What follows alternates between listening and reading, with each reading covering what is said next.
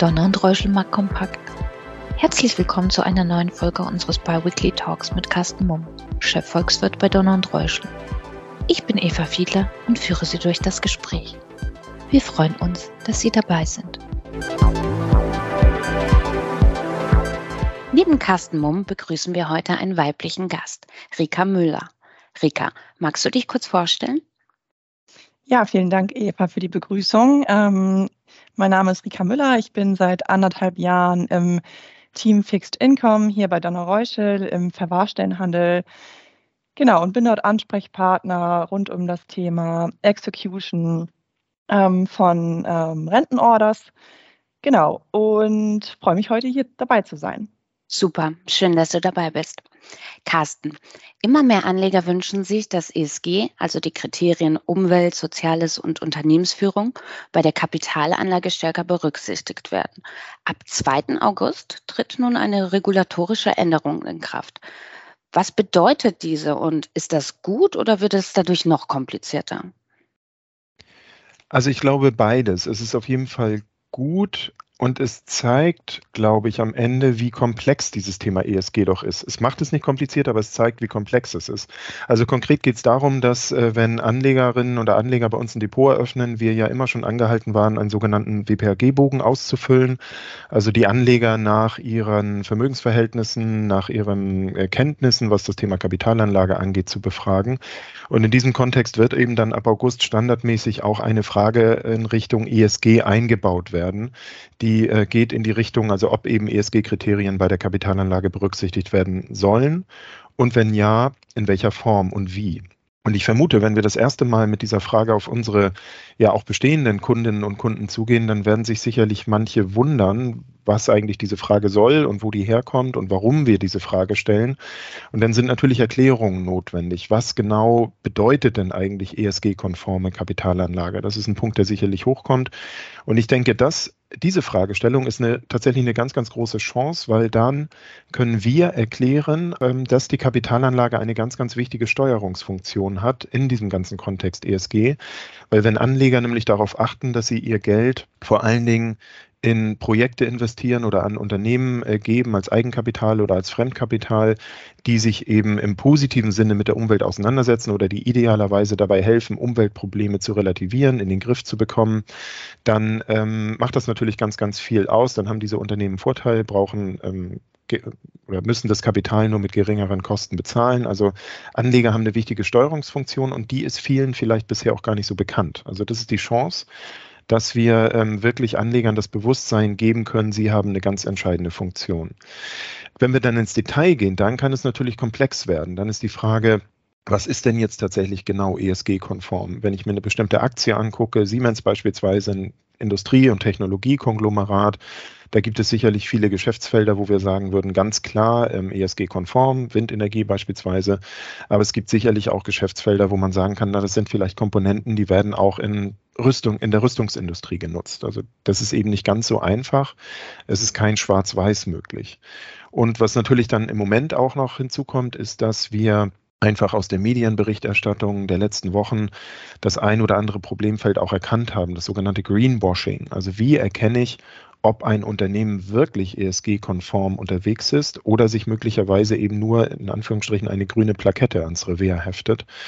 Und ähm, ein anderer Aspekt ist, dass ähm, viele ESG-konforme oder nachhaltige Fonds beispielsweise im ersten Halbjahr 2022 ähm, eine relativ schlechte Performance hingelegt haben, was wiederum daran liegt, dass eben klassischerweise ESG-konforme Unternehmen viele Technologieunternehmen sind, die einfach wegen der starken Zinsen deutlich unter die Räder gekommen sind.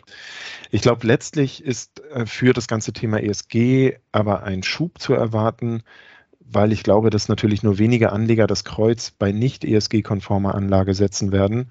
Und vor allen Dingen, und das ist vielleicht das Wichtigste, weil alle, denen wir diese Frage stellen, dazu angeregt werden, über das Thema Nachhaltigkeit nachzudenken und sich selber zu reflektieren und selber zu überlegen, was bedeutet das für sie persönlich.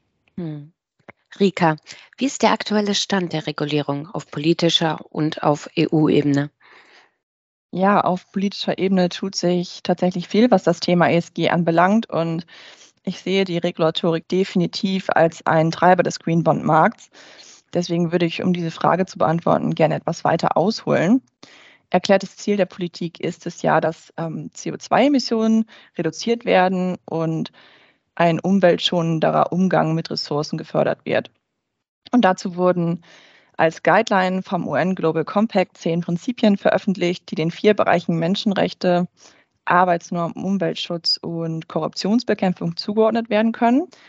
Und auf dieser Basis wurden 2015 dann auch Sustainable Development Goals, die SDGs, definiert, die helfen sollen, die Ziele und Tätigkeiten nachhaltig auszurichten. Es gibt dort auch einen Fünf-Schritte-Plan. Den Startschuss gab allerdings eigentlich die Pariser Klimakonferenz mit dem Ziel, die Erderwärmung auf unter zwei Grad zu reduzieren.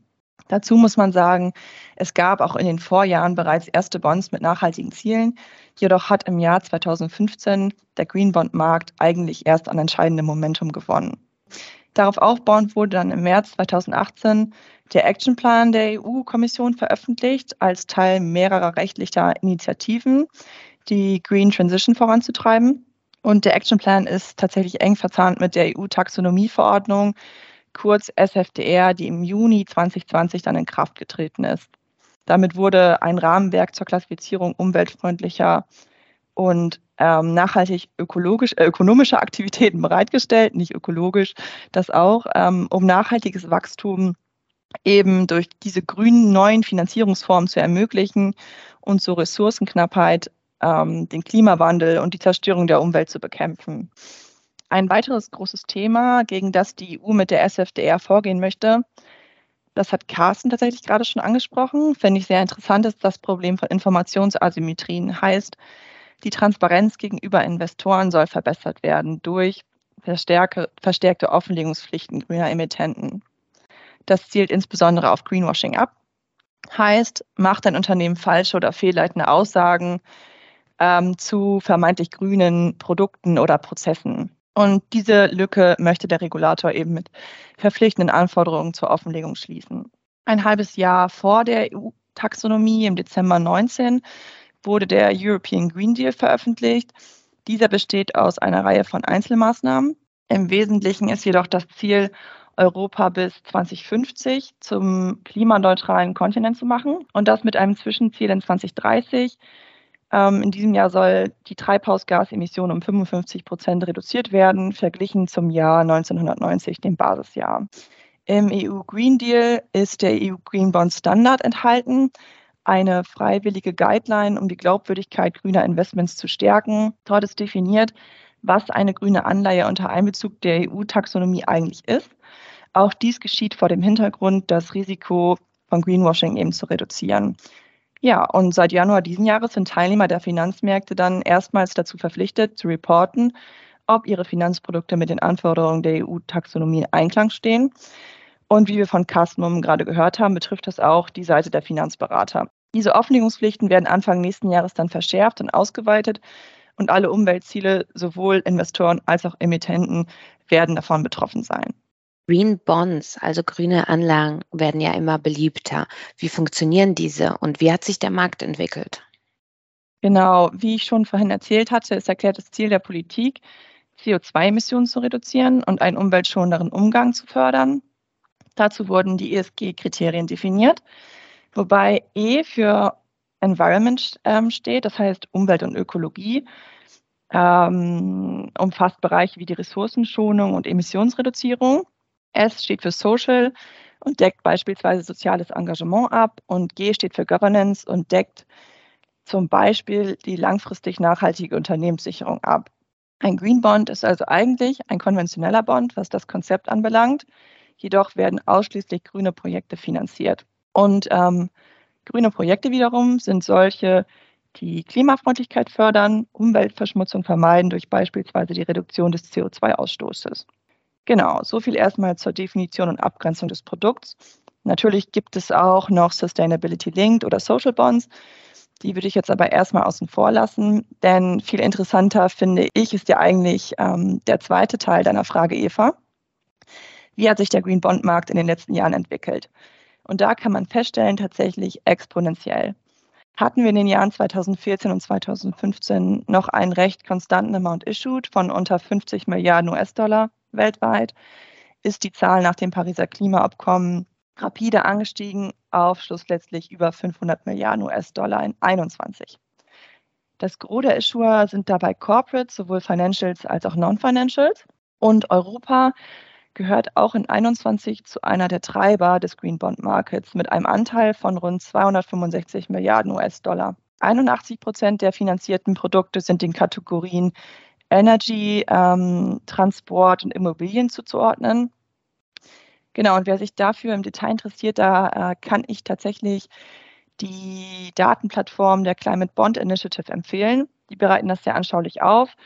Und anhand dieser Daten wird tatsächlich ersichtlich, dass wir uns schon lange nicht mehr mit einem Nischenthema befassen, insbesondere wenn man diese Zahlen mit der Anzahl an Neuemissionen im beispielsweise High-Yield-Bereich vergleicht.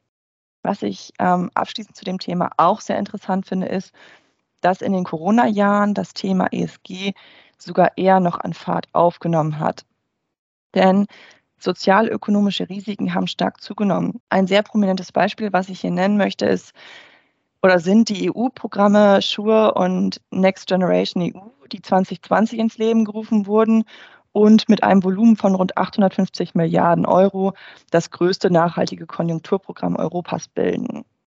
Also das zeigt tatsächlich, dass von regulatorischer Seite großer Druck aufkommt, also dass das Thema ähm, ESG-konforme Anlagen und auch Green Bonds damit sehr viel wichtiger wird. Die Nachfrage steigt aber auch, also immer mehr Anleger wollen eben äh, wissen oder wollen das Gefühl oder die, das Wissen haben, dass sie mit ihrer Kapitalanlage zumindest nicht Schlechtes im Sinne der Umwelt bewirken, sondern idealerweise noch Gutes bewirken.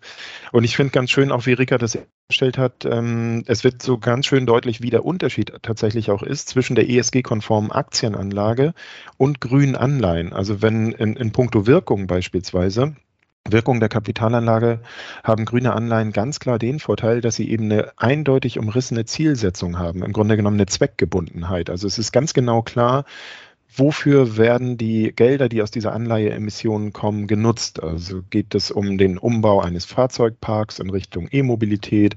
Äh, geht es um den Aufbau von Solaranlagen etc. pp. Ein gutes Beispiel dafür ist äh, die, ähm, die Bundesregierung, also dem, äh, der Bund sozusagen, der hat im Jahr 2021 zwei Green Bonds selber emittiert und ähm, hält ganz eindeutig klar erkennbar nach im Zuge eines sogenannten Allokationsberichtes, wofür die Gelder, die aus dieser Emission stammen, eben genutzt werden. Also es wird ganz exakt die, ähm, die finanzierten Ausgaben im Bundeshaushalt, die äh, durch diese Emission der, der Green Bonds äh, bezahlt werden, die werden ganz exakt ausgewiesen. Und das ist also eine ganz klare, ähm, erkennbare Zweckgebundenheit. Ähm, das ist bei Aktien eben, wie ich das eben am Hand des, dieses, dieses Siemens-Beispiels dargestellt habe, äh, viel, viel schwieriger. Also wer äh, ganz klar hundertprozentig sicher sein möchte, ich möchte mit meinem Geld Gutes bewirken, für den macht es Sinn, Green Bonds zu kaufen. Mhm. Rika, du hast ja auch deine Masterarbeit zu Green Bonds geschrieben. Was genau hast du untersucht, beziehungsweise was sind deine Ergebnisse? Ja, ich freue mich, dass wir darüber sprechen, denn Green Bonds sind gerade im Research auch ein super spannendes Thema. Ähm, vielleicht zu Beginn. Ich habe ein europäisches Sample von Corporate Green Bond Emittenten ausgewählt und im ersten Teil habe ich eine Event Study durchgeführt, um die Frage zu beantworten, ob abnormale Bewegungen am Aktienmarkt rund um das Thema der Neuemissionsankündigung zu beobachten sind. Heißt, in einem Zeitfenster von sechs Tagen rund um die Ankündigung der Neuemission habe ich festgestellt, dass sich kumulierte abnormale Durchschnittsrenditen von 1,32 Prozent feststellen ließen.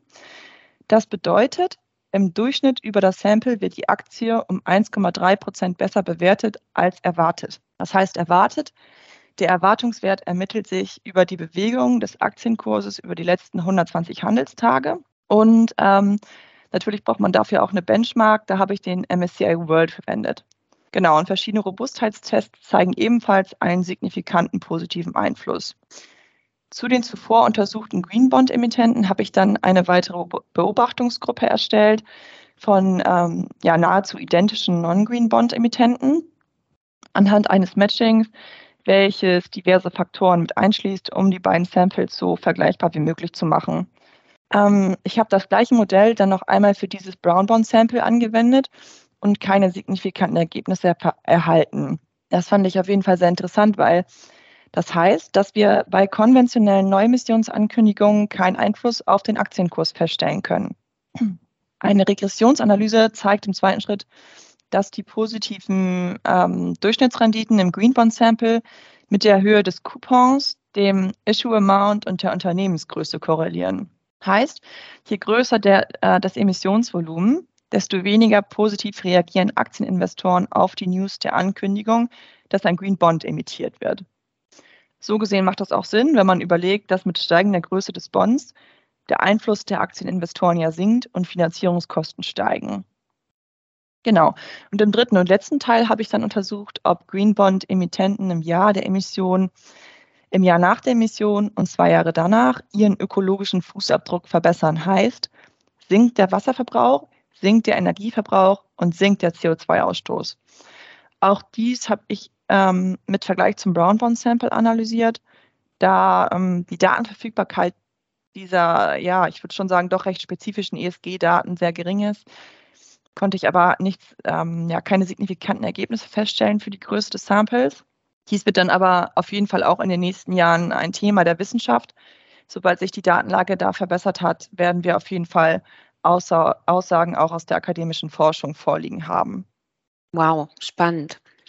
Seit Kriegsbeginn sind ja aber auch andere Themen wie Sicherheit und Energieversorgung in den Fokus gerückt. Welchen Einfluss hat das auf die ESG-Diskussion, Carsten? Ja, das zeigt eben vor allen Dingen noch einmal mehr, wie komplex und wie nicht eindeutig das Thema sein kann. Nicht muss. Wir haben eben gerade gesagt, bei Green Bonds ist es ganz klar, was finanziert wird. Das ist ganz, ganz eindeutig. Ähm, wenn wir das Thema Energieversorgung beispielsweise mal nehmen, dann wird die aber eben seit der Eskalation des Ukraine-Konflikts natürlicherweise unter ganz anderen Augen gesehen. Ähm, wir sind ja zurzeit dabei und äh, reaktivieren möglicherweise Kohlekraftwerke, diskutieren darüber, ob wir nicht die AKWs, die Atomkraftwerke länger laufen lassen sollten, um eben den, äh, das Gas, was wir bisher aus Russland bekommen, in ziemlich großen, in ziemlich großen Umfang möglicherweise ersetzen zu können. Und ähm, unter diesem Gesichtspunkt äh, muss man sich natürlich die Frage stellen, ob denn jetzt in dieser speziellen Situation äh, Kohlekraft, die wir vorher natürlich nicht als nachhaltig bezeichnet haben, aber man möglicherweise jetzt als ESG-konform bezeichnen kann, weil es natürlich ähm, in diesen Bereich S, also Social, mit reingeht. Ähm, weil wir müssen ja irgendwie sicherstellen, dass wir über den Winter, auch wenn möglicherweise gar kein Gas aus Russland mehr kommt, eben äh, nicht frieren müssen und genug Strom und genug Energie haben. Das Thema Atomkraft ist sowieso noch speziell. Äh, da gab es ja schon unabhängig jetzt von dem Ukraine-Konflikt vorher Diskussionen im Rahmen der EU-Taxonomie, weil es einfach da auch unter, unterschiedliche Auslegungen gibt. In Deutschland ist relativ klar, dass Atomkraft nicht als nachhaltig bezeichnet oder angesehen wird. In Frankreich wiederum ist man da ganz anderer Meinung und fokussiert sich vor allen Dingen auf den CO2-Ausstoß, der eben bei Atomkraft ja nicht vorhanden ist oder ähm, in sehr, sehr geringem Ausmaß. Und deswegen wird in Frankreich Atomkraft beispielsweise als ähm, nachhaltig durchaus definiert. Ja, und letzten Endes ähm, kann man das ganze Thema auch noch weiter treiben. Wir haben ja gesehen, dass der Bundeswirtschaftsminister im Zuge der Eskalation des Ukraine-Konflikts äh, unter anderem in Katar unterwegs war und dort äh, versucht hat, Gas einzukaufen für Deutschland. Und ähm, damit stellt sich natürlich die Frage, ist denn jetzt eigentlich katarisches Gas in Anführungsstrichen besser als russisches Gas? Und ähm, unterm Strich, ähm, ja, ist, ist die Erkenntnis da, dass wir offensichtlich also fossile Energieträger sowieso noch brauchen als Übergangstechnologie. Also das zeigt einfach eben, wie schwierig das ganze Thema durchaus sein kann. Ähm, das sollte uns nicht davon abhalten, weiter für uns zu definieren, was ist ESG-konform und auch die grüne Kapitalanlage weiter voranzutreiben. Aber ähm, die ähm, ja, Diskussion darüber ist natürlich nochmal entbrannt. Ein anderes Thema ist das Thema Rüstung, wo man sich durchaus ja auch die Frage stellen kann, ob ähm, das nicht in Bereich S, also Social, reinläuft, weil es letzten Endes ja darum geht, ähm, unsere Freiheit oder, um das ein bisschen überspitzt nochmal zu sagen, möglicherweise den Fortbestand der Demokratie zu unterstützen.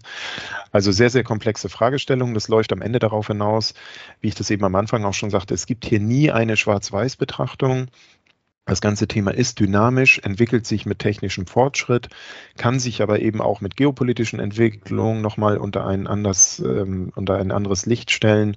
Und in meinen Augen ist es so, dass aus Anlegersicht jeder sich am Ende ein eigenes Bild davon machen muss, was er selbst als ESG-konform oder als nachhaltig definiert und in welche Bereiche er eben unter diesem Gesichtspunkt investieren möchte. Hm. Vielleicht noch abschließend ein Ausblick. Was glaubst du, Rika? Was sind weitere Themen, die im Hinblick auf SG relevant sein werden? Ja, das wurde auf der Konferenz der ICMA in, vergangen, in der vergangenen Woche zu den Green Bond Principles auch viel diskutiert. Und da geht es für mich in erster Linie darum, äh, jetzt abgesehen von, von dem Thema Energieversorgung, was Carsten gerade ansprach, die Glaubwürdigkeit nachhaltiger Finanzierungsformen zu stärken. Das wird insbesondere darüber möglich sein, mehr Transparenz durch die Offenlegungspflichten zu schaffen.